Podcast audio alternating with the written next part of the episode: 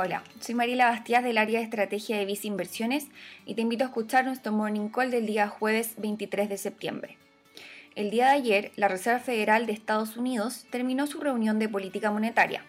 Dentro de los principales anuncios del banco estuvo el de continuar con la actual compra de bonos del Tesoro y de garantías respaldadas por hipotecas, mientras que también dejó abierta la opción de comenzar en los próximos meses a disminuir el ritmo de compra de estos instrumentos financieros, reduciendo a cero el ritmo de compra hacia mediados del 2022.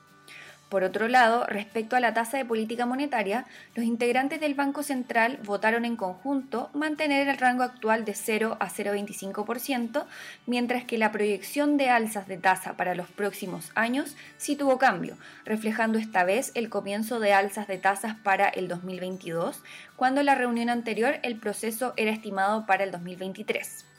Finalmente, sobre las proyecciones económicas, la Reserva Federal aumentó la proyección de inflación para el 2021, probablemente considerando las mayores presiones generadas por los cuellos de botella actuales, mientras que para el 2022 también corrigieron al alza la estimación, pero en menor medida, sugiriendo posibles factores transitorios que estarían explicando el alza para este año.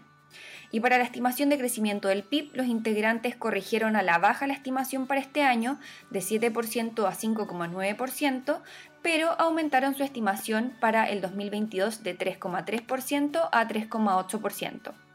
Con todo, el mercado terminó con la tasa de interés de 10 años transando a un menor nivel respecto al cierre del martes, mientras que la bolsa accionaria S&P 500 terminó la jornada con avances. En Inversiones, dentro de la renta fija internacional, continuamos favoreciendo las categorías que mantienen mayor spread, como lo son los bonos de Estados Unidos con grado especulativo y los bonos corporativos de países emergentes, preferencias que se ven reflejadas en el Fondo Mutuo Visa Renta Global.